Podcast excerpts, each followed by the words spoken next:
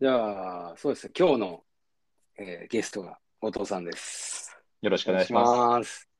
はい。じゃあ、まあ、Tips のコーナーうんうんうん。行きたいと思いますけど、今日はどんな感じでいきましょうか？今日はどんな感じでいきましょうかね。まあ、あの、Tips っていうと、業務時間削減の Tips みたいなところを取り上げてましたけど、おっとそうですね。まあなんか今日は、あの、メンバー、まあそのチームのマネジメントしている方を想定した話ができればいいかなっていうふうに思ってうんうんうんうん。で、なんですかね。結構その、タスクを、はい把握するって重要だと思うんですよ。マネージャーにおいて。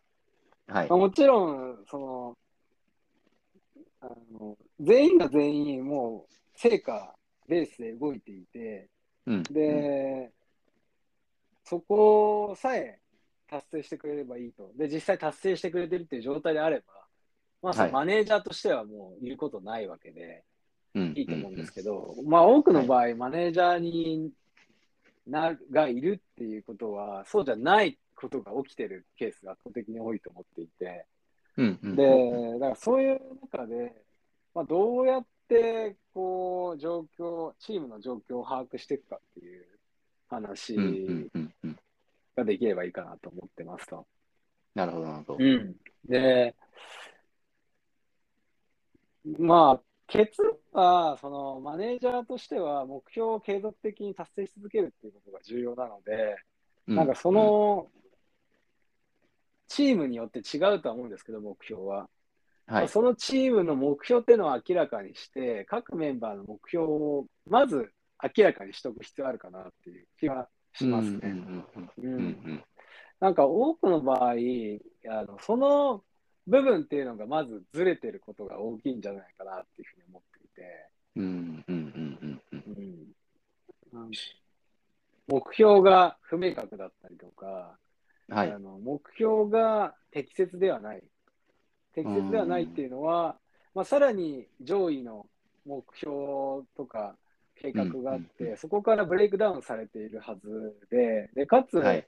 そのチームの目標とかが各メンバーのうんうんスキルだったりとか、あのレベル感に合わせたものに適切になってるかどうかっていうところが結構うんうんうん気にするべきところなのかなっていう気がしますね。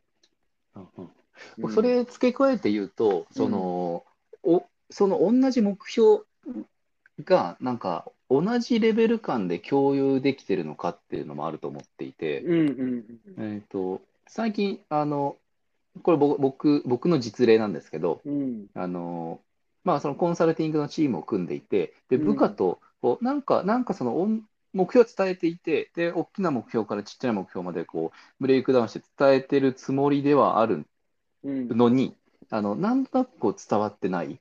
うん。絶対これ理解してないでしょ、みたいな現象が起うん。でうん。きることに最近起こっていて、それは多分、あの、僕の見え、見てるその世界と、うん。その、まあ、その部下の見てる世界、世界の、まあ、うん多分目目線が違うので、うん。僕の言葉でこれ、これ目標だよって言っても多う分ん。伝わってない。うん。みたいなことなんじゃないかなと思ってるんですよ。まだちょっとそこからの改善策みたいなところを今、あの打ち出せてないので、まだ仮説なんですけど、ちょっとそれはね、ややった方がいいような気が最近してます。うん。なんか、それ聞いてて思ったのが、うん。ゲームを開発するときって、はい。あの最初に、こう、絵を描いたりするんですよね。うんうんうんうんうんその、世界観を表すような一枚絵を描いたりとかして、はい。で、えーさらにそこにこう付け加えていく形で、どういうことを実現していこうとしてるのかっていう、まあ、企画書を起こしていくんですけど、ななんかそうういうぐらいのレベル感で、チームの目標を明確にする資料っていうのを作る必要はあるのかもしれないですね。んうんうんうん。なんかその、やっぱり口頭だとなかなかね、人って忘れてっちゃうものだし、あの、はい理解が曖昧な部分を残しつつも、前に進んじゃうところってあるじゃないですか。ですよね。うん、だから、あの、やっぱり何を目指してるのかっていうのは何度も伝えることだし、できれば、あの、本当じゃない部分でも、しっかり自律的に見返してもらうとか、理解し直してもらうっていうことを考えると、うん、はい。こういう何を目指してるのかとか、どういうものなのかみたいなのを、もうとことん具体的にしていくってうんいう、うんうん解像度をめちゃめちゃ高くしていくっていうのを やるっていうのが必要かもしれないですね。そうですね。それはそうだと思います。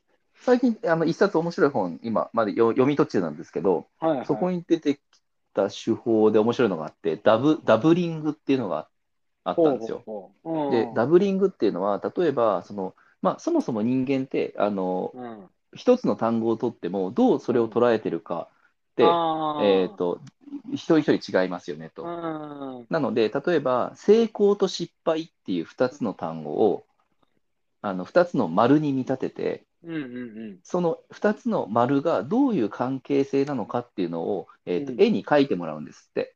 おー、なるほど。で、あの会議のあのアイスブレイクに使ってもいいんだけど、まずはみんな成功と失敗っていうその2つの単語だけでも絵の描き方が違うんだっていうことをまず理解する。うん、なるほど。で、さらに、そのじゃあどう違っていて、なんでそう考えてるのかっていうのをお互いにこう共有していくと、あうんこの人ってこういう価値観があるからこういうふうに言ってるんだとかうーん。っていうところがこうすり合っていくっていう、まあ、手法が書いてあったんですよ。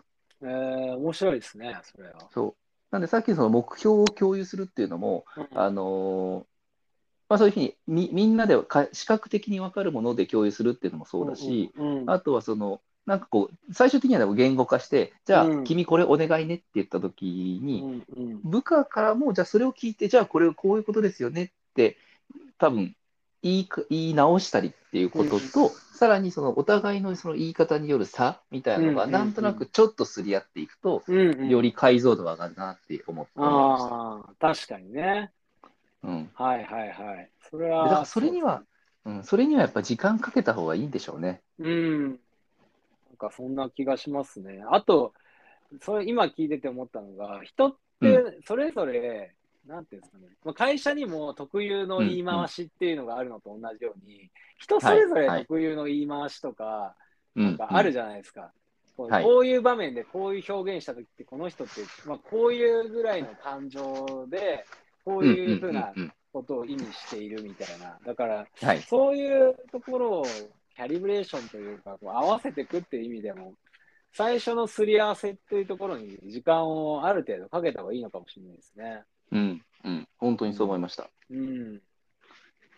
これ、この本、えっ、とですね、言葉のズレと共感幻想あっていうタイトルの本で、あのもともとコンサルタントだったのかな？をやってた細谷さんって結構有名な方と、あ。うん。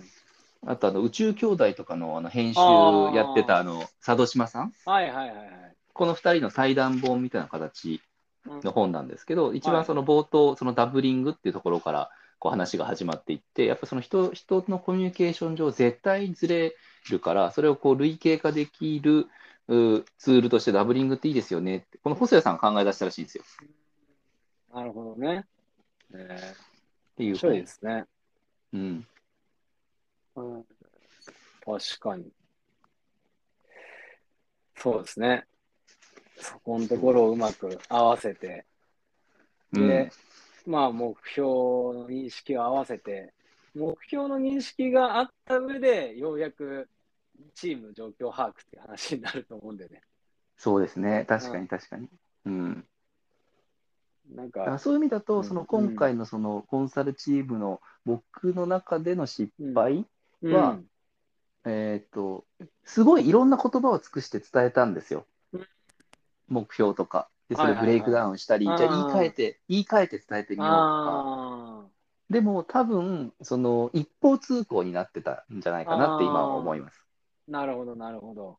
はいはい。だから彼女がその一方通行なその、うんえー、と僕の言葉をどう理解してるかっていうのを、うんえー、とちゃんと聞いてあげたりしもっとすればよかったのかとか、はいはい、うのはい。ちょっと思います、思いましたね。なるほど、なるほど。わかりました。じゃあ、うんうん今日はそんなところですかね。そうですね。はい。いろいろ楽しい話ができてよかったです。はい、こちらこそ。ありがとうございました。はい、ありがとうございます。はい、今日のゲスト紹介した本は後でう。URL も送っときます。はい、ではでは、ありがとうございました。はい、ではまた。はい。